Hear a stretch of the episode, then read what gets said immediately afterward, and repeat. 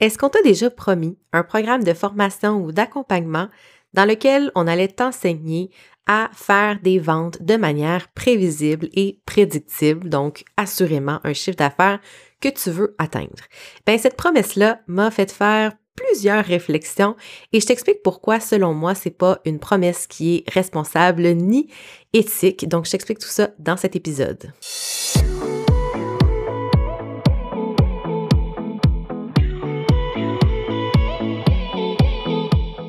180 degrés, c'est l'amplitude de notre champ visuel lorsqu'on regarde vers l'avant. Mon nom est Mélanie Allé, je suis stratège en marketing web et fondatrice de Synapse Marketing. 180 degrés est un podcast pour t'aider à prendre de la hauteur dans ton entreprise. En solo ou avec un invité, je t'y partage des réflexions entrepreneuriales, des conseils marketing ainsi que mes meilleurs outils pour créer une entreprise au service de ta vie rêvée. Bienvenue sur le podcast 180 degrés. Salut à toi, j'espère que tu vas bien. On se retrouve euh, encore une fois cette semaine avec un nouvel épisode de 180 degrés. Euh, c'est un sujet que j'ai eu envie de te parler dans une pulsion de partager un peu la vérité ou comment dire, défaire un peu des mythes ou des claims marketing qu'on entend parfois. Euh, des fois, moi, ça me frise les oreilles, puis je me dis, ben, j'ai comme envie de partager pourquoi, pourquoi pour moi, ça fait pas de sens? Et là, je t'explique évidemment plus en détail. Ça m'est arrivé à plusieurs reprises de voir en fait des coachs d'affaires, des coachs euh, euh, pour les entrepreneurs mentionner avoir des programmes de formation pour apprendre aux entrepreneurs comment avoir des ventes prévisibles. Donc, prévisible dans le sens de je vais faire, exemple, 10 000 de chiffre d'affaires dans mon mois de façon prévisible. Et là, la fille de marketing en moi, qui a fait un bac en administration des affaires, ben, se dit, ah, OK, ces gens-là ont compris comment avoir des ventes prévisibles, assurées, alors que les très grandes entreprises qui ont des systèmes de data incroyables, elles ne sont pas capables d'avoir des ventes prévisibles. Euh, et là, on s'entend, là, je, fais beaucoup de sarcasme, mais les entreprises, normalement, vont, euh, de pair avec le marketing et les finances, vont développer leur prévision des ventes et ensuite arrive euh, ce qu'on appelle la vie. Hein? C'est-à-dire qu'il peut y avoir des variations au niveau de la demande de vos clients. Euh, il peut avoir, par exemple, des crises économiques, des récessions.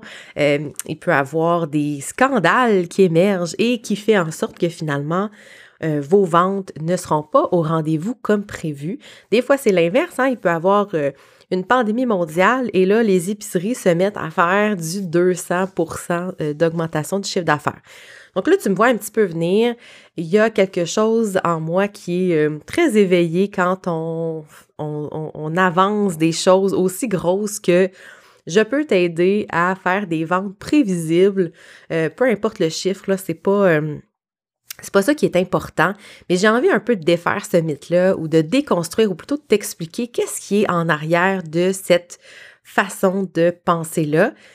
Donc, évidemment, bon, mon petit côté, euh, mon petit côté qui aime la recherche de vérité, creuse un peu sur ce genre de promesses-là pour finalement, en fait, découvrir pourquoi on avance ce genre de euh, d'arguments marketing.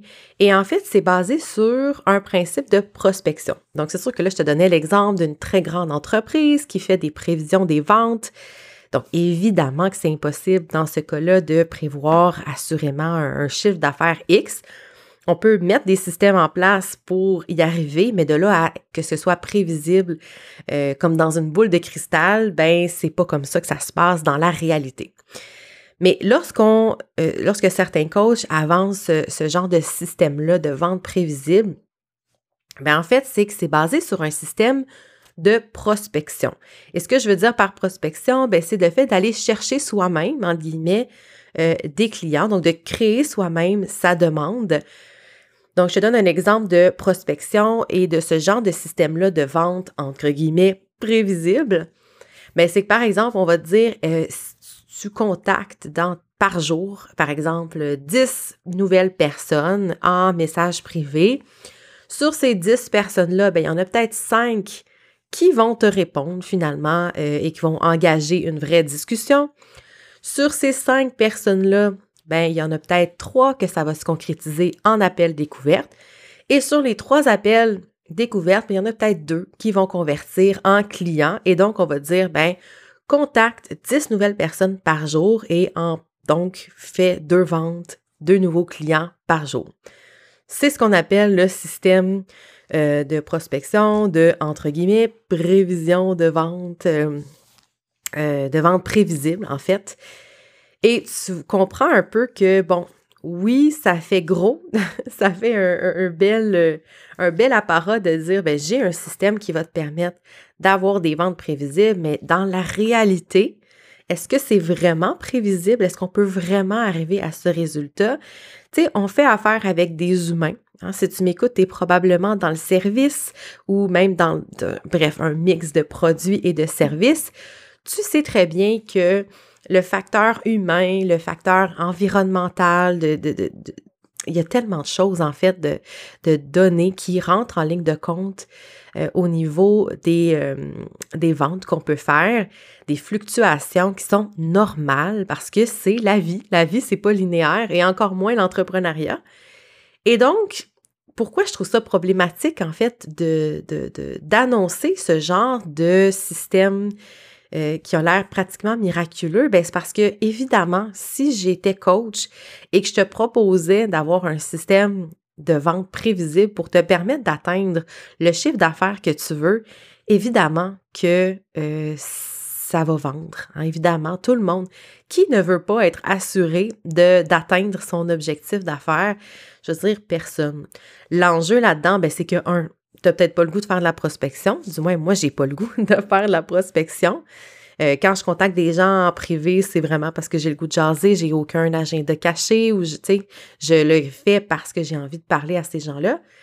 Mais au-delà de tout ça, c'est que je me dis, il faut défaire, il faut déconstruire pour que les gens comprennent qu'est-ce qui se cache derrière. Alors, quand on est dans un modèle de prospection, il y a une espèce de logique d'entonnoir qui est entre guillemets un petit peu plus contrôlable. Puis encore, je suis pas tant d'accord parce que ben c'est pas tout le monde qui aime ça se faire euh, contacter en message privé, c'est pas tout le monde qui ont envie aussi comme entrepreneur de prendre ce temps-là pour, euh, tu sais, on s'entend là, un système de ce genre-là va demander de traquer, bon, à qui te parler, à quelle journée, euh, de faire un suivi. Tu sais, il y a quelque chose de très de très, euh, comment dire, de compte d'apothicaire, de suivi, de tableau Excel ou de tableau Asana, Trello, peu importe le système utilisé. Mais c'est pas tout le monde qui a envie de passer du temps à faire ça, en plus de créer du contenu, en plus de faire leurs produits, leurs services, euh, des formations, du coaching, un heure, peu importe le modèle d'affaires. Donc, un, c'est pas quelque chose qui s'adresse à tous, évidemment. Puis, dans l'optique où, ben, moi, ce que je propose à mes clientes, c'est vraiment plus un modèle de marketing de contenu.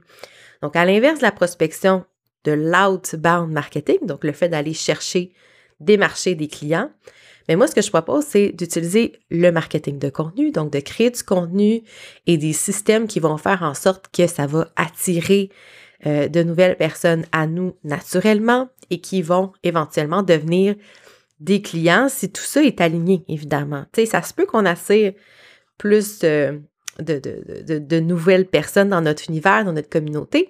Ce ne sont pas tous des clients potentiels, puis c'est correct. C'est vraiment, encore une fois, la loi des grands nombres. Donc, quand je te donnais l'exemple de contacter 10 personnes pour finir avec deux clients, ben, c'est un peu la même chose avec euh, les entonnoirs de vente ou en fait juste le parcours client. Ce ne seront pas tous les visiteurs de ton site web qui vont devenir des clients, puis c'est bien correct comme ça. Mais ce que j'ai envie de te dire avec cet épisode-là, c'est de faire attention déjà à ce qui t'est proposé, euh, aux, arguments qui sont mis de l'avant. Je t'invite en fait à questionner les modèles et peut-être d'utiliser des moments d'appel découverte pour essayer de gratter, puis de comprendre qu'est-ce qui se cache derrière cet argument-là, cette promesse-là qu'on te fait. J'ai envie de te dire aussi quand c'est trop beau, trop gros, quand ça a l'air trop facile, mais parfois, il y a peut-être une petite subtilité qui se cache derrière et que ça vaut la peine de poser des questions. Puis comme je te dis, de mon côté, je préfère plutôt créer des systèmes de contenu. Hein, comme je te parle souvent de contenu de longue vie versus courte vie. dans le fond, on parle des médias sociaux. Hein, courte vie, on, fait un post Instagram. Au bout de trois jours, c'est plate, là, trois, quatre jours, il n'y a plus de il a plus de portée à cette publication-là. Ça génère plus autant de réactions et d'interactions, malheureusement, versus du contenu de longue vie, comme le podcast que tu es en train d'écouter, comme les vidéos sur ma chaîne YouTube, comme euh, des articles de blog. Donc, il y a tout un système à construire et que, ben, en fait, quand tu n'es pas en train de travailler, donc quand tu pas, euh, quand tu es en vacances, en congé avec ta famille, avec tes amis, mais qu'il y a quand même de l'activité qui se fait versus devoir contacter, par exemple, comme dans mon exemple, devoir contacter 10 nouvelles personnes par jour. Donc, ça demande que tu sois présente à chaque fois pour euh, faire des ventes. Donc là, tu comprends, il y, a, des avantages, il y a des pour et des contre dans les deux situations. Mais pour moi, à mon sens, de dire que les ventes peuvent être prévisibles et pratiquement assurées, pour moi, ça, c'est pas ça une entreprise. Hein? C'est pas. Euh, si on était capable de prévoir comme ça au, au dollar près ou au millier de dollars près, euh, je veux dire, ça serait facile. Tout le monde ferait ça, puis tout le monde aurait les résultats escomptés. Donc, évidemment, hein, il y a toujours, toujours un peu euh, des mythes, des réalités là-dedans. Alors, je t'invite, comme je te disais, à poser plus de questions à voir un peu comment toi tu te positionnes là-dedans au niveau de ton écosystème d'entreprise. Donc, est-ce que tu résonnes un peu plus avec le modèle de prospection ou de marketing de contenu? Mais dans les deux cas, il n'y a aucune façon, aucune recette magique pour être capable de prévoir le chiffre d'affaires que tu veux. Il faut tester des choses, il faut parfois se tromper, réessayer de nouveau, il faut sortir de sa zone de confort, il faut challenger nos idées, euh, il faut parfois collaborer euh, avec d'autres personnes, d'autres entrepreneurs, faut parfois être coaché, il faut parfois euh, prendre un pas de recul.